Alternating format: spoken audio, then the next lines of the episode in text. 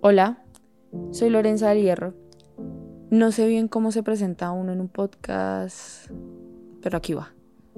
Tengo 16 años, voy al colegio, me va bien en matemáticas, en física, en química, en literatura, básicamente me va bien en todo. Bueno, no sé, creo que esa introducción no fue la mejor.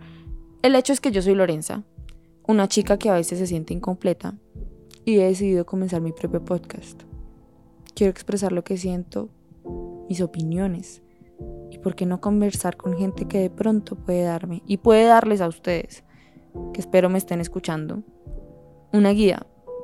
Mm, una guía para, para que tal vez nos podamos sentir un poco más completas.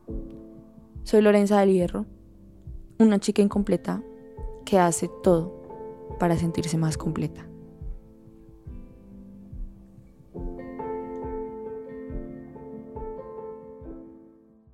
Hola, soy yo, Lorenza Hierro, de nuevo, acompañándolos en un nuevo podcast en el que hablaremos del tema del bullying con la coach juvenil Luz Daisy Flores. Bienvenida, Luz Daisy.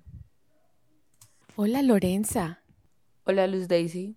Gracias por aceptar nuestra invitación a este podcast. Gracias, Lorenza. Gracias para, por invitarme.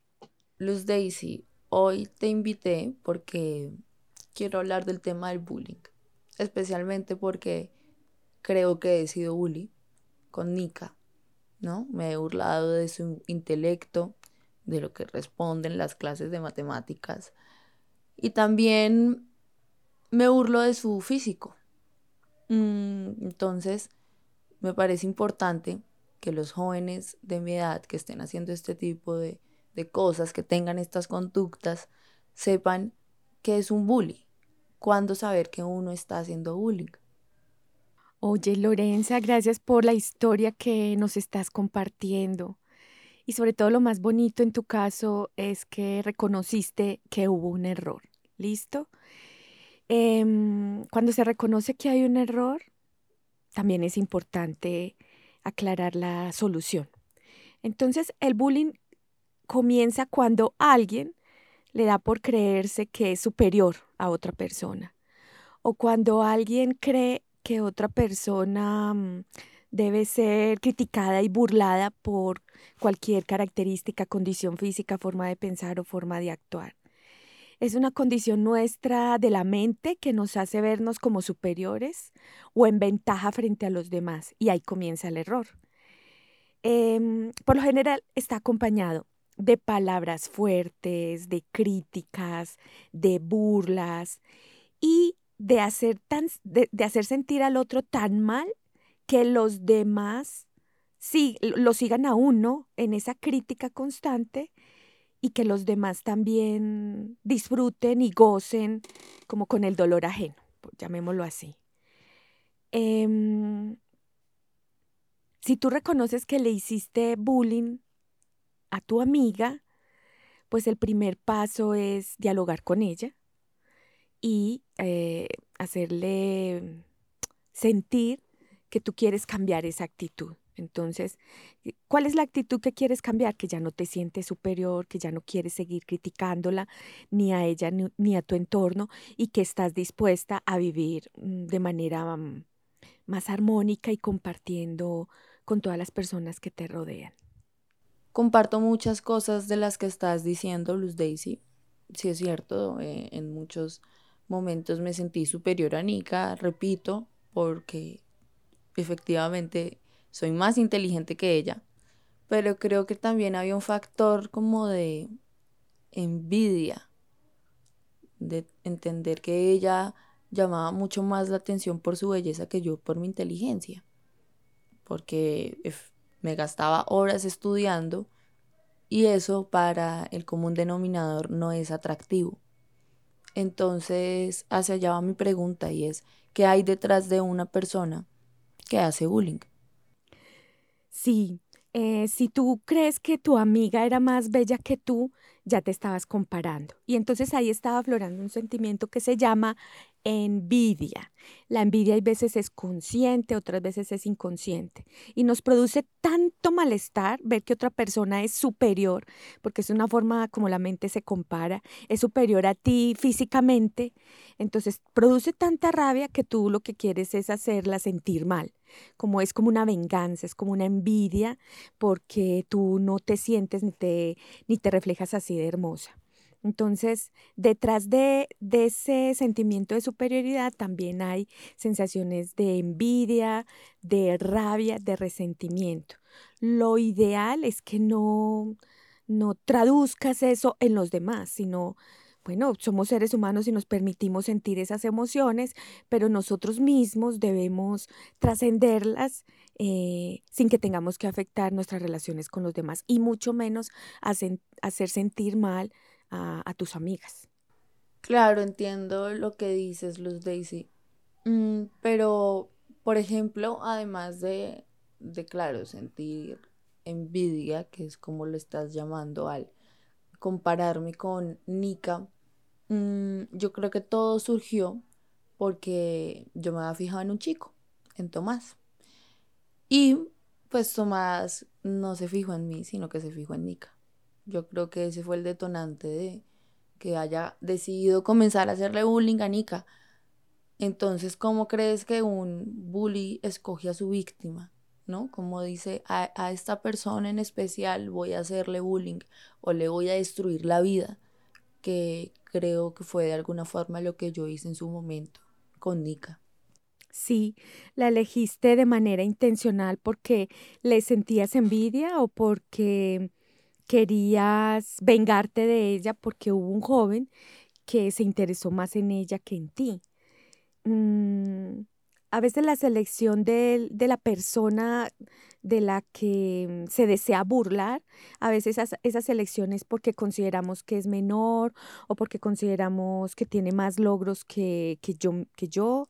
Entonces, esa selección intencionada pues genera mucho daño en la otra persona. Imagínate que a ti por un logro o por un regalo que tú recibas en la vida de alguien que te quiera, alguien decida burlarse y emprenderla en, en crítica y en, y en rabia contra ti. ¿Tú qué culpa? ¿Tú qué culpa de recibir regalos bonitos, de tener una personalidad bonita? Más o menos eso podría haber pensado tu amiga. Entonces, eh, ¿qué hay detrás y qué es lo que hace que tú selecciones a una persona para burlarte?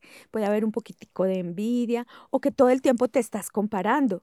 Y a veces los jóvenes tienden a eso, a compararse todo el tiempo. Es que fulanito hace más, es que fulanito hace menos, es que tiene más o es que tiene menos. Y nosotros debemos aprender a, mm, a vivir la vida sin compararnos y reconociendo que todos somos diferentes, pero que también todos tenemos cualidades muy bonitas que resaltar. Tu amiga... Mm, no tiene ninguna culpa, por llamarlo de alguna manera, que, que hubiera sido eh, bonita y que alguien la hubiera buscado a ella. Más bien tú puedes aprovechar tus cualidades y sacar tu mejor forma de ser para poder compartir con otros chicos lindos que seguro van a llegar a tu vida. Sí, creo que en muchas ocasiones llegué a ser bastante ruda con Nika, siendo sincera pero nunca esperé que ella llegara a tomar la decisión de quererse suicidar, de quererse quitar la vida. Eso a mí me parece algo muy extremo. Em, la verdad sí quedé en shock cuando pasó eso. Me afectó muchísimo porque nosotras éramos amigas. De alguna u otra forma era de mis mejores amigas. Y enterarme que gracias a mí, gracias a mi actitud tan irreverente, ella había decidido hacer esto, pues si fue algo fuerte. Entonces yo quisiera saber qué marcas deja el bullying, tanto como en el bully y para la persona que está sufriendo de bullying.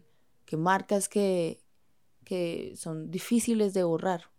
Bueno, bueno, tú trataste ahí tres cosas muy importantes y no quiero que se me escapen.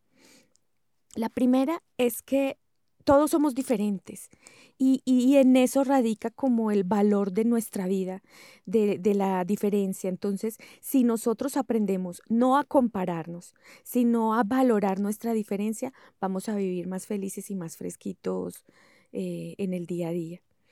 Mm, lo otro que tú comentabas sobre tu amiga que se sintió mal, tienes la oportunidad maravillosa para dialogar con ella y decirle, ¿sabes qué? La embarré en el pasado, me equivoqué, pero de aquí en adelante yo quiero ser una persona diferente, contigo y con todos mis amigos. Y lo tercero que dices que es tan bonito, que cuáles son las marcas que deja el bullying. Deja muchas marcas. Hay casos donde los jóvenes no soportan la burla, la crítica y se sienten que en realidad son bichos raros y deciden por optar por el suicidio. Imagínate, son personas tan absolutamente solas que no tienen la compañía de pronto de algún familiar cercano, de su colegio, de algún amigo que les diga, hey hermano, ¿cuál es el rollo de que tú te sientas diferente? No hay problema de que haya otras personas que se burlen de ti. Tú puedes seguir adelante. Imagínate ese dolor de la soledad de un joven que opta por el tema del suicidio. Pero también hay dolores mayores, hay personas que quedan con traumas, hay personas que quedan acomplejadas de por vida. Entonces, veces ves a personas adultas que les cuesta enfrentarse a una nueva decisión, a buscar un trabajo, a emprender un nuevo proyecto y lo que han guardado toda su vida silenciosamente es una burla y una crítica que le hicieron desde pequeñito. Entonces, cuando, las, cuando ya somos adultos, pues ya no tenemos un entorno escolar ni un entorno familiar y a nosotros como adultos nos cuesta hablar de estos temas. Entonces, resolver esos traumas es muy complicado. Imagínate una secuela de una burla de niña que ya cuando eres adulto te impide tomar decisiones y actuar. Esa es una secuela importante. Y lo otro es que te vas volviendo en un mal referente para los demás, porque entonces crees que eres líder, que ganas seguidores y que, y que por ser como la banderada de la burla hacia los demás, entonces vas a ganar más amigos. Es un liderazgo totalmente falso, porque es un liderazgo a partir del sufrimiento y del dolor ajeno. Mm, yo, yo estoy segura que a ti no te gustaría que alguien se burlara de tus seres queridos de, de, tus, de tus amigos más íntimos, a ti no te gustaría que se burlaran. Entonces, eso que a ti no te gustaría que te hagan, pues no lo hagas a los demás. Sí, sí, tienes razón en todo lo que dices. Incluso Mariana ayudó para que yo me arreglara con Nika, ¿no? Ella hizo todo este tema de volvernos a unir y estábamos en ese proceso, que no es fácil, pero lo importante es que ahí estamos. Mm, y ojalá a Nika no le hayan quedado unas secuelas tan fuertes, ¿no? Siento que es importante que ella pueda seguir porque es una persona maravillosa y, y su belleza no la hace menos que otra. Yo quiero confesarte algo, y es que a mí me fascina la física, me fascina la física, me fascinan las matemáticas, todo lo que sea exacto, que, que no tenga ningún error, porque así son las matemáticas, son exactas, son divinas, son universales.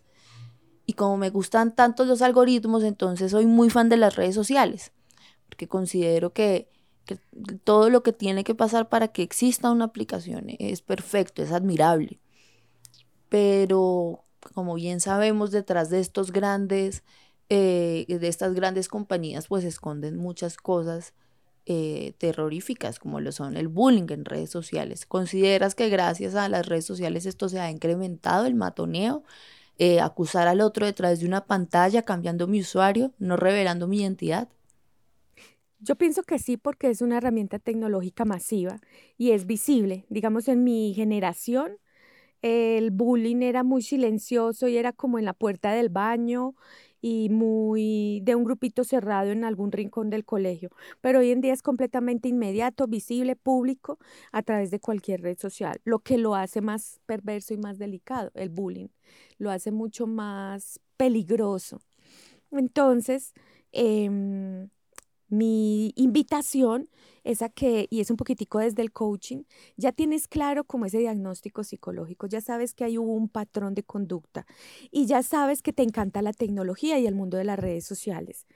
Oye, ¿qué tal si tú diseñas un plan de acción hacia futuro y te conviertes en una nómada digital que puede transmitir un mensaje bonito o ayudarle a otros jóvenes para que vivan tranquilos o, revisar los programas y las redes sociales y los proyectos que hay en el mundo para ayudar a la diferencia y a la autenticidad de cada ser humano y de cada joven? Tú le podrías aportar mucho al mundo desde las redes sociales, no para burlarte de los demás, sino para construir cosas bonitas. Lorenza, ¿qué te parece esa idea? Una gran idea, doctora. Creo que es una gran idea y precisamente esta serie de podcast las hago para, para exorcizarme, ¿no?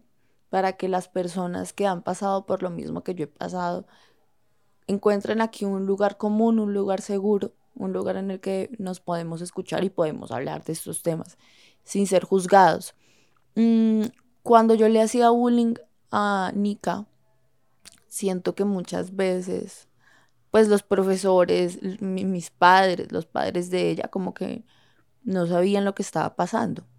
No, no llegó la ayuda de una forma tan rápida. Y siento que no sé de qué forma se puede identificar que una persona está siendo víctima de bullying. Entonces, a ver si, si nos ayudas a, a, decirnos, ¿no? ¿Cómo podemos saber que alguien está sufriendo de esto y qué puntos de apoyo puede buscar, qué grupos focales en su colegio, en la universidad, en el trabajo?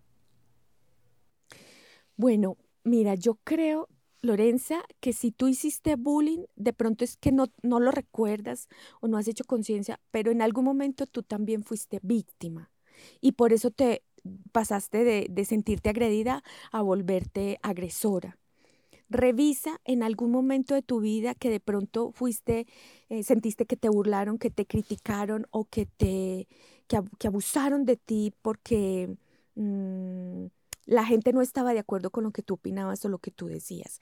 Revisa ese instante y ahí vas a comprender por qué fue lo que te llevó a volverte en esa misma persona, en ese mismo agresor para los demás. Entonces, Ahí la sugerencia que yo le daría a los adultos es que revisen con mucho cuidado la forma como se comunican con los jóvenes y con los adolescentes. Es lo que yo hago en mi, en mi labor como coach. Eh, yo le hablo mucho a los adultos y les digo, por favor, no critiquen a los jóvenes, no critiquen a los adolescentes, no critiquen a nadie de esta nueva generación, que porque le gusta un tipo de género musical, que porque le gusta, porque tiene X costumbres, que porque viven la tecnología de manera diferente a como nosotros los adultos la vivimos cuando fuimos jóvenes. Por favor, lo primero que un adulto debería saber es no critiques. Y si tú como adulto eres padre de familia, o tienes a cargo alumnos en un colegio, eres docente, esa responsabilidad se debe multiplicar aún más. Lo que debes hacer es orientar, dar información a los jóvenes. Los jóvenes no son brutos o tú eres bruta, ignorante, que no entiendes las cosas. Ninguno es tan bruto como para no entenderlo. A veces nos, superan en inteligencia. Entonces lo que hay que hacer es darles un par de información, decirles, mira los errores que yo cometí, no cometas tú esos mismos errores. Y los jóvenes solitos maximizan esa información y le encuentran mucho más potencial y cosas bonitas para hacer en su vida. Entonces, sería como el segundo consejo que le diría a un adulto. Ponte en modo aprendiz y ponte en disposición de aprender de todo lo que los jóvenes tienen para aportarnos a nosotros. Yo lo hago en el día a día y eso me permite vivir por la vida un poquitico más fresca y desprevenida porque eso lo aprendo de los jóvenes. Y la tercera recomendación es disfruta tú como adulto a los jóvenes que tienes a tu cargo invéntate planes y programas divertidos, comparte con ellos, eh, que no todo sea estrés, labores del hogar, labores de la casa. También debe haber momentos para compartir en familia o compartir en el colegio, inclusive momentos divertidos. Yo a un adulto le diría como esas tres recomendaciones. Sí, sí, tienes razón, pero te voy a contextualizar un poco. Yo tengo siete tipos de fobias. Tengo trastornos. Mm, mejor dicho, he sufrido de varias cosas desde que estoy muy pequeña. No, no soy una psicópata como Mariana cree. ya está científicamente comprobado. Ya he ido a muchos doctores y les puedo decir que estoy relativamente tranquila de la cabeza porque no estoy bien. Sí considero que soy diferente. Pero para mis padres todo este proceso fue complicado, ¿no? Lograr que yo me tomara las medicinas, por ejemplo. Hubo épocas en las que me negaba a hacerlo. Mi mamá me tenía que obligar. Mm, y yo comencé a destruir a las personas que más amaba. Comenzando por mi papá, por mi mamá, por mi círculo familiar, que ahora entiendo siempre que hicieron lo mejor para mí.